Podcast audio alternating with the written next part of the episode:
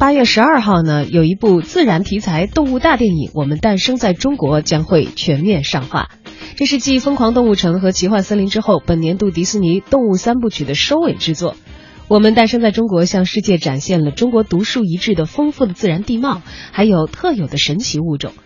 这次呢，迪士尼把镜头对准了中国特有的珍稀动物，包括熊猫、双金丝猴，还有三江源雪豹、藏羚羊等等。并且邀请到了咱们中国导演陆川来担纲指导，而文艺大家谈呢也特别约访了我们诞生在中国的导演陆川，跟我们一起走进对导演的专访，来了解这部电影幕后的故事吧。差不多一三年，三年前吧，一三年的时候呢，突然迪士尼的一个负责电影的部门的一个高管，在北京就找到我。说通过我的经纪公司找到我说他们想想跟我有一些合作，因为呢他们看了一些我的作品，我说还挺高兴的，我说说可以，那他们先拿出来的项目是这个，所以我很吃惊。我当时跟现在的很多的朋友的想法是一样的，我以为那个那个是一个纪录片，是一个进院线的纪录片，所以我说我找我来拍野生动物的纪录片是不是有点？就是我不一定是最好的选择，而且我自己对自己接能不能接这么一个事儿，我我没有信心。后来他们说这不是纪录片，这是一个野关于野生动物的故事片。然后呢，用用用这种真实电影的手法去拍，所以哎，我觉得这个倒是可以去尝试，倒倒有意思。然后就就其实就从那个一三年开始，这个项目就逐渐展开了。然后在一三年。初的时候，我我写了一个故事梗概，核心就是用几个动物讲一个在中国这个土地上，我们东方的人相信的一种生命的哲学，就是这种生生不息、生命轮回这种状态。我当时跟那个迪士尼的朋友说，我说如果允许我用这种方式来拍这个电影，能够讲去讲一个一个一个有意义的事情，讲一个意义的话，而不是纯粹去拍一个动物。只是讲这个动物的一个习性，把它拍成一个科教片我说那我就愿意去尝试。后来呢，这份故事梗概呢就在迪士尼通过了。通过之后，我们就开始从那个时候开始大班子来做这事情。对，一做就做了三年。对，这三年期间，我们知道其实您也很忙，嗯，没有放弃过原来自己所坚持的像剧情片啊这样的一些尝试，而且也看到了同期有《九层妖塔》这样的作品出来。对。那同时来驾驭两个其实完全不同的项目的话，我觉得这个导演的脑子是要不停的在不一样的状态里切换的吧？嗯，很幸运，这这两这三年里边正好把这个两部片子全部装下了。呃，这个这个原因就是因为因为如果说是再有一部故事片的话，是肯定不可以的。但是恰恰这个这个自然电影，它的在制作上有一个特别特殊的一个东西是。呃，就是在拍摄期，他是不需要导演去现场的，因为我们我们不太可能拿着分镜头、拿着脚本到现场说：“嘿，雪豹，雪雪豹太太，你来照我这么演，或者金丝猴先生，你照我这么演。”因为野生动物完全不听召唤，所以我们的拍摄都是由摄影师在现场来把控的，就是摄影师来跟踪拍摄。像藏羚羊的迁徙，我们的摄影团队就跟了他们走了这几百公里。然后像野生的这个大熊猫、野生的金丝猴，那就是在这个茫茫大山里边，就一一跟就跟几个月。呃，雪豹就更是这样了。就所以那个时候，差不多有一年半的时间，导演是不用去现场的。而那个时候呢，就是正好九层妖塔这个项目呢，正好这个韩三平韩总也也找到了我，我的那个团队，我很感谢我的团队，就是我的制片团队就是。他们他们同时负责两部戏的这个时间的管理，所以他们把这个非常完美的、没有痕迹的让我把这两件事给做了。说实话，迪士尼这部这个项目实际上是要比《九层妖塔》早，但是呢，等到这个迪士尼这项目已经开始进入拍摄期的时候，我突然发现我没事干了。然后，然后我就：“哎，好，那就把《九层妖塔》做。”结果把《九层妖塔》连连筹备带拍完。到到后期做完，这正好这段时间诞生于中国，也杀青了，开始进入制作期了。所以就是基本上是无缝衔接，但也够累的。说说实话，很累。是一个非常高效的三年啊！这三年确实很很辛苦，对。嗯，我们知道，虽然这个我们诞生在中国现在还没有公映，嗯，但是基本上提前批看到这个片子的观众的反响，嗯，可以用零差评来形容。我觉得零差评不会吧？应该还是会有有有有，因为我觉得有正常的不同的声音才是正常的，但是可能就是。前两批看的观众可能，呃，对，可能让他们比较吃惊一点。那尤其可能相较九层妖塔所这个收获的网络的反响来看的话，应该我们诞生于中国，完全是在另外的一个嗯 评论的极端上。对对对，但是我一直我一直觉得九层妖塔其实也不错，也是一个挺好的电影。但是因为当时我觉得，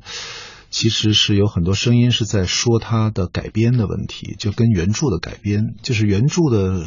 原著粉儿发出了比较强大的声音，但是就电影而言，我觉得《九层塔》也是一个有品质的电影，我一直坚信这一点。对，嗯，还说回到我们诞生在中国啊，虽然在这个拍摄的过程当中，导演呃不用去跟现场去调教演员了，因为那些演员是不可调教的。对，但是要从大量的素材当中寻找到可以完成故事叙述的这些镜头，其实需要前期的这些。呃，抓取素材的工作人员非常艰苦的长期的努力，而且要非常的专业化来完成这个工作的啊。而我们在设置故事梗概，而且有了这个拍摄计划的时候，其实有一点类似我们记者的一个采访的规划。对，然后再出去，当然采访的途中有可能会遇到各种各样的意外。对，种种意外。对，不知道刚开始我们设置进故事里的就是我们现在成片里看到的这几种动物吗？金丝猴、大熊猫、丹顶鹤、雪豹。如果你从这个最早的这些最最早的这个故事设置来说，那动物已经被换了好几批了。呃，最终呈现的这个五种动物，它实际上是迪士尼和我共同的选择。嗯，比如说这里边金丝猴和大熊猫是迪士尼的选择，因为这个电影呢，呃，在明年会会在全球十六种语言的国家和地区。去上映，因为现在正在做十六种语言的拷贝，嗯，它就然后呢，在北美是一个广泛的发行，所以它要考虑很多海外的观众对中国野生动物的一个认认知，比如说熊猫和大金丝猴是明星，但是呢，那这里边像雪豹和藏羚羊可能是我的坚持，那么仙鹤呢是。呃，丹顶鹤是一个中国文化一个传统的一个象征，也也说服了他们。那之前其实还有更有野心的一些动物选在里边，比如说像像东北虎，比如说像这个中华鲟等等等等一些，就是我很想借这个机会，当时就是就是借这个机会，我也比较野心比较大一些，就是能够真正的去把那些大家从来没有见过的野生动物拍一拍，但是后来。因为他们后来请了，就从那个 BBC 请了一些专门做这类影片的这个制片人过来来帮助我，他们就说，说你就一个中华鲟就能够把你所有的预算花掉，而且你还不一定能拍到什么，你没办法，也许你还拍不出一个故事来，所以呢，就是要要让我，他们要帮助我现实一点。那对之前还有，我们还提报了一些像像什么。这个野马呀、野驴啊，就这些，这些这都是我比较感兴趣的一些野生动物。后来都是因为呃预算的原因，都先拿掉了。所以这个五种动物呢，是在预算范围内能够保证的，同时又是能够。比较有代表性的代表中国，同时又能又能兼顾导演的一些想法的，就这种各种平衡下来的一个选择吧。对，其实要真的是深入到电影的项目操作上，就会发现很多在理想和现实之间的垃圾站。很多很多的，对对对，因为就就你像像雪豹，就是是这里边我们其实对我来说是是我，因为我我是希望一个电影总是要去讲一个，总是要去选择一个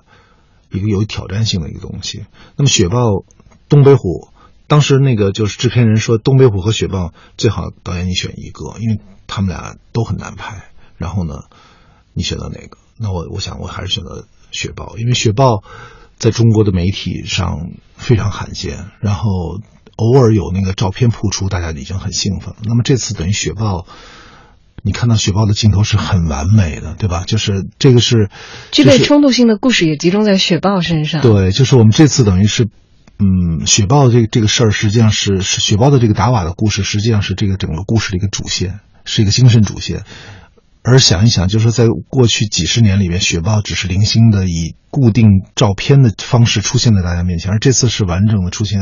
用 4K 高清的这个摄影电影摄影机拍摄到了雪豹完整的一个故事。我觉得光想想这个事儿就就就还是挺激动的，对。嗯，大家看到以后应该会更激动。对对对，是。呃，包括非常激烈的冲突是在雪豹身上发生，非常感人的一个情感转折点也会出现在这个故事上。我作为前期观看的观众，在这里先。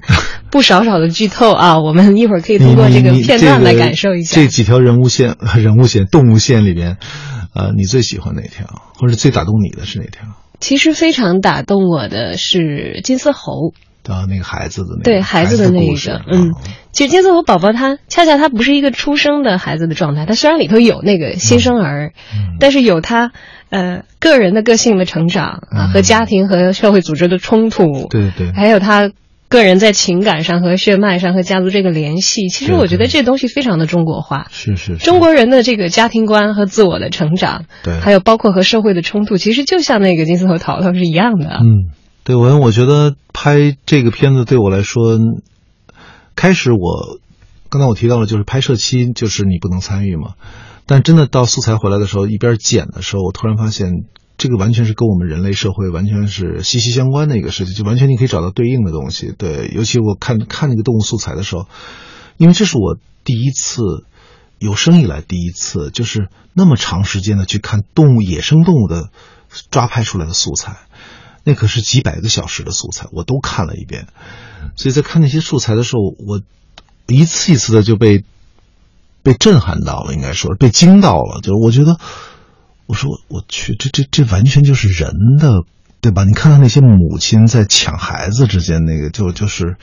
我们叫 baby fever 那种感觉，就是母几个猴妈妈在撕扯孩子，嗯，然后你看到那个父亲对孩子的那种粗暴，是吧？把他推到那个圈外边，然后你看到那个各种动物的母亲对自己孩子那种舍身忘死的那种保护，就是你会发现啊，这种母性来自于。这种恒恒古以来的这种生命定律，其实是穿越了人族和兽族之间的这种界限，它其实都是一直在这儿的，它是一个永恒的一个东西。所以，我我看素材的时候，我倒没好多人问我说：“你这怎么坚持下来的？”看这么多东西，也许看人的素材可能没那么多触动，但是这个这几百小时的野生动物的素材看下来。就确实很受触动，就我这是我人生第一次看这么多野生动物的素材，而且你带着问题，带着一个重新结构一个故事片儿，要从里边掏出一电影的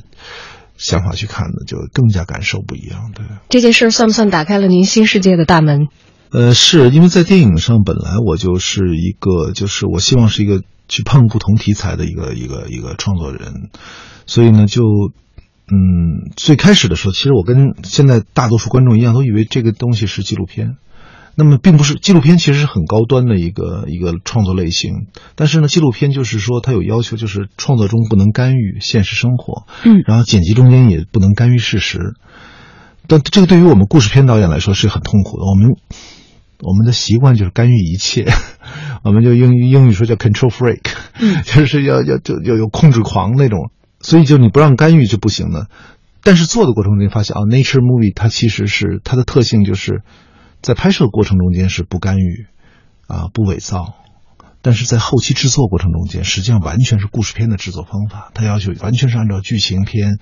呃，按照按照剧情片的方式，要结构整个的人物线，要塑造人物，要有要有戏剧冲突，要有动作，要有高潮，一切都是跟故事片是一样的，而且是为了为了剧情。你可以去创造事实，嗯，这个是这个 nature movie，它不叫 nature documentary，这它它叫自然电影，它不叫它不叫自然纪录片的一个最大的区别，它是它可以创造故事，所以呢，当然我不能告诉你这里边什么故事是创造的，但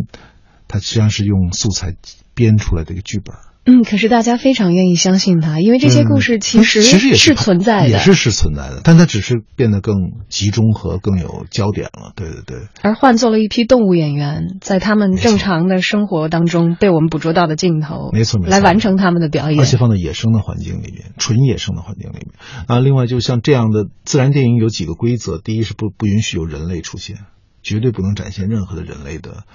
一丝一毫。其次呢，就是呃不能使用特效。所以迪士尼三部动物故事，头两部都是是一个是动画片，一个是海量的特效。那么这到了这第三部的时候，完全不允许用特效，完全完全用野生动物。所以我会觉得，其实我感觉下来是这一部最难。我自己觉得，因为太难了，它有很很严格的规定，它不许跨界。然后另外，它又必须是一个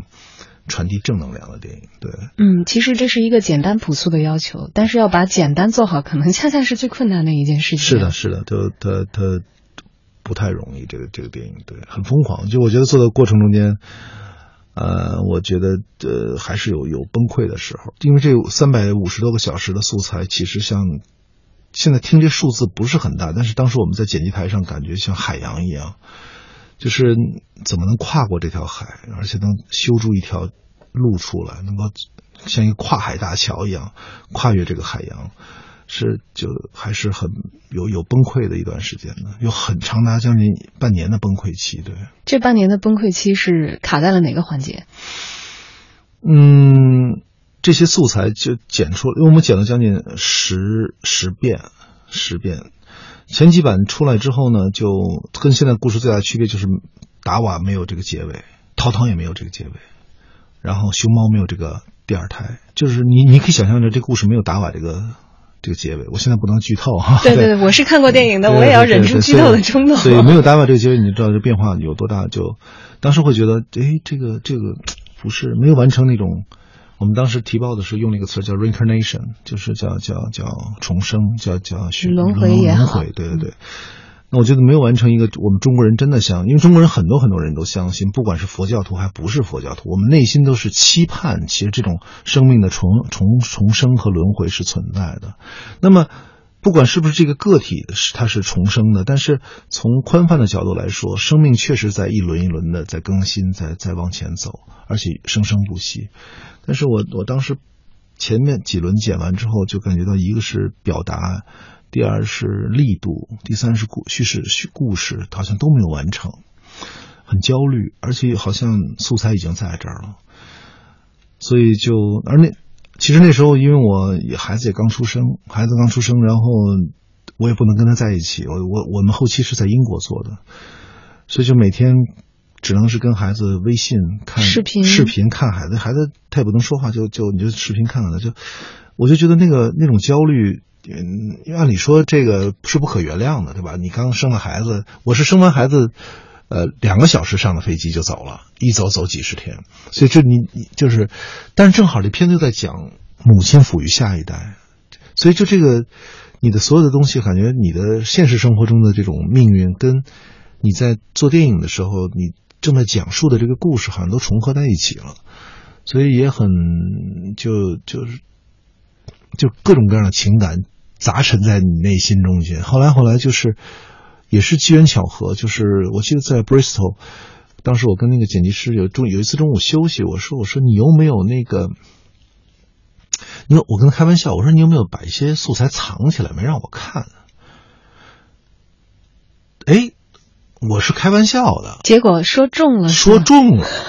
他真的藏了一些素材，他是因为他倒不是藏，他是觉得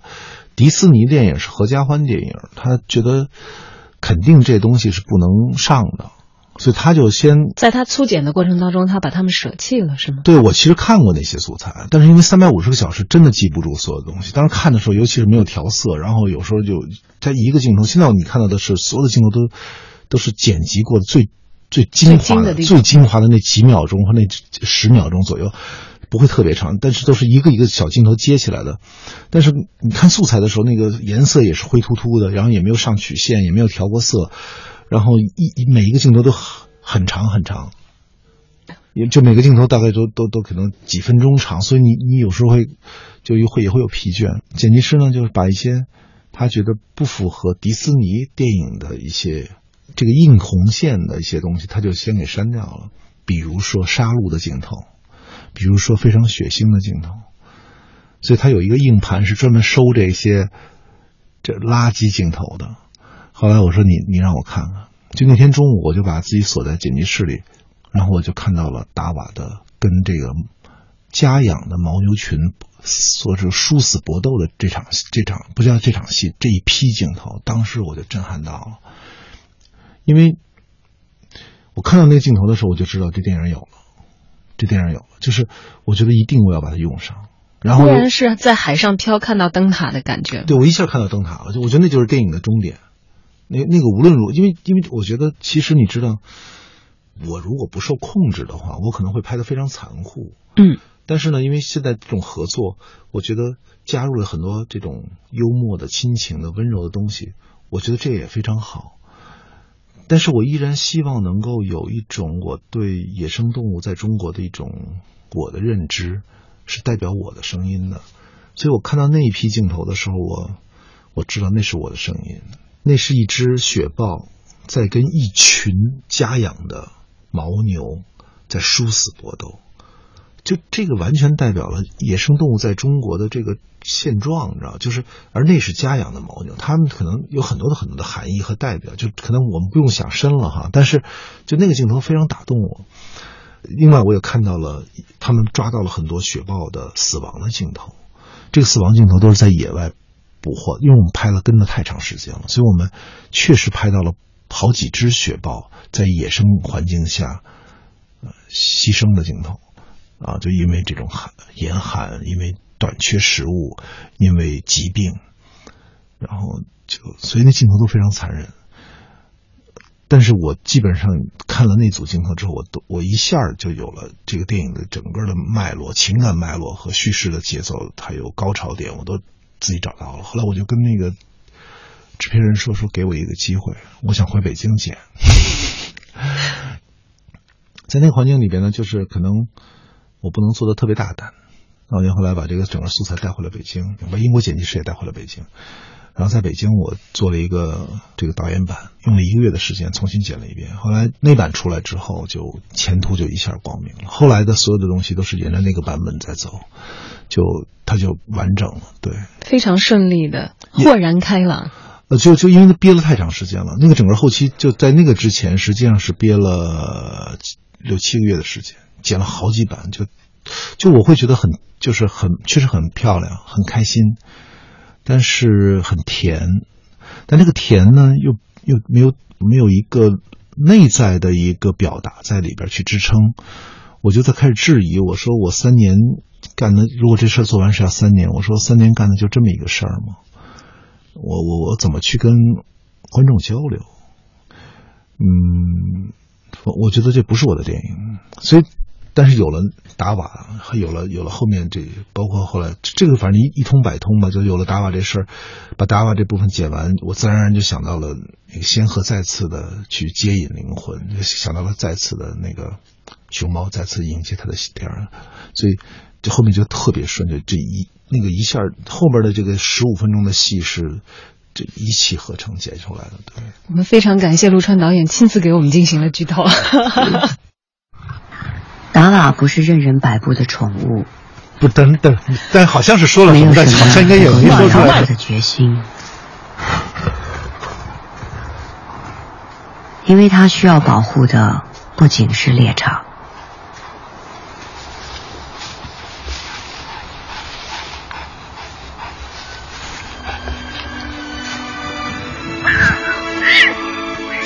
更是他的两个孩子。对他来说，这才是最重要的。雪豹是独居动物，因此达瓦要独自肩负起哺育和保护孩子的全部使命。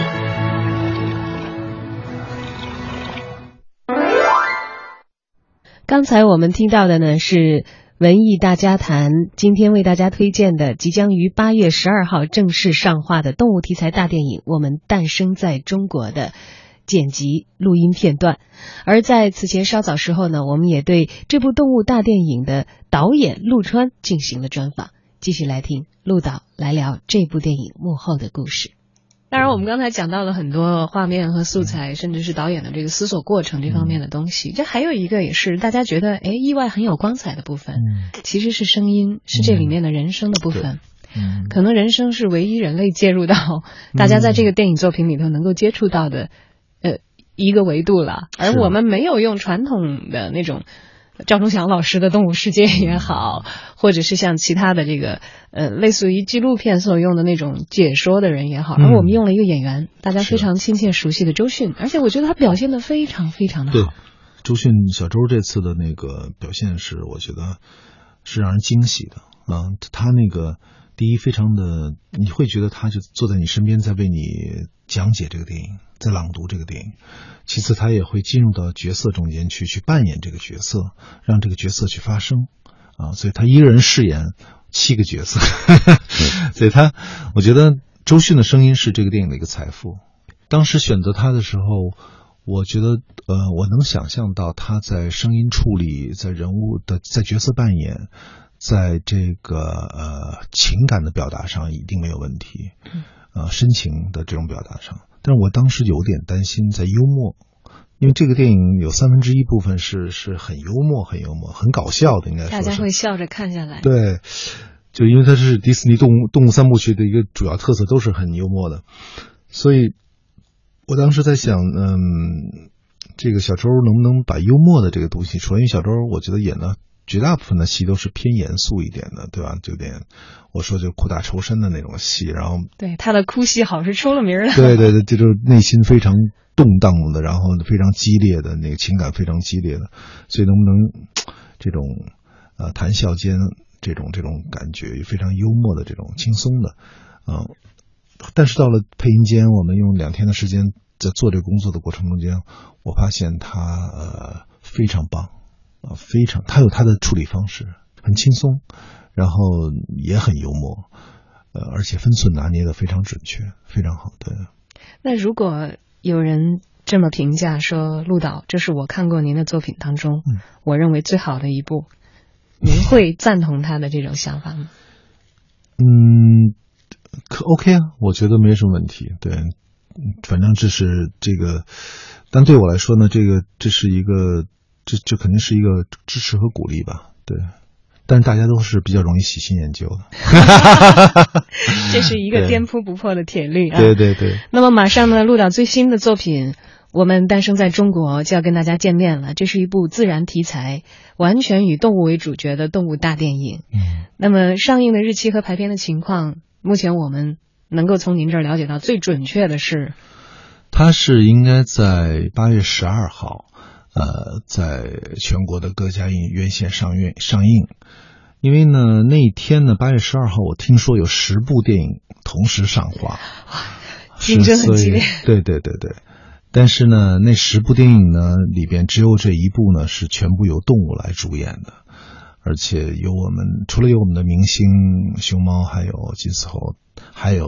我们非常难得一见的雪豹。兄弟，所以就是我希望大家能够去给这样一部电影的一一些支持，对，呃，主要是尤其是我特别希望大家能够带孩子去看，因为在上海电影节的两场点映看下来，很多的媒体的朋友都说他们一定要带孩子再去看一遍。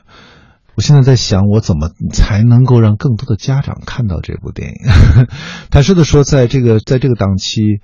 去跟那么多的暑暑期档的这种热 IP 的电影去竞争，它不站在一个优势的一个位置上，但是我觉得它是一个特殊的电影，对，因为而且恰恰是迪士尼掏了这个钱去为中国的动物拍了一部中国的故事片，所以我我觉得其实是应该我们，我希望能够得到更多家长和孩孩子们的支持吧。对，嗯，好的，我们知道电影在导演结束的地方。可能就要交给观众了。对，是我们期待在观众开始的时候，呃，这部我们诞生在中国，能够给观众带来更多不一样的感觉。嗯，也许从观众带来的回馈，如果够好的话，我们也许还会看到陆导在这个类型上的其他的尝试，会吗？呃，大家知道我是不太愿意重复去做同一件事情的。对哦，如果这个片子特别成功，也不会吗？我但是我的同事他们已经设计了第二张海报，叫《达瓦归来》，是吧？达瓦 Return，已经把你赶到这个方向上去了。他们想想 push 我去做做做第二部，对，对，那那个也许吧，不知道。嗯，但是跟这些野生动物，还有跟我的这些摄影团队，朝夕相处这三年，我我我了解了电影圈另外一部分人他们的生活，我真的由衷的被被打动了。就是电影圈不光是那种浮华灯光下的功名利禄那种那种，还有一批人是常年在野外。呃，常年在野外，就像我的那个摄影师，德国的摄影师，美国的摄影师，他们拍完我这个项目，马上就是在酒店里休息两天，背上包就去了非洲去拍非洲象什么的。就是会有一批电影人，他们把一生都献给了这个地球，献给了这个地球上呃人以外的其他的生物。那我觉得。对我的触动很大。当然了，属于电影的故事，大概永远也讲不完。导演会给我们不断带来新的故事，我们也乐见其成，愿意做永远喜新厌旧的观众。好的，谢谢。但是旧作只要够经典，我相信它对于观众的影响会永远的烙在我们的生命当中。是的，好，谢谢，谢谢，谢谢。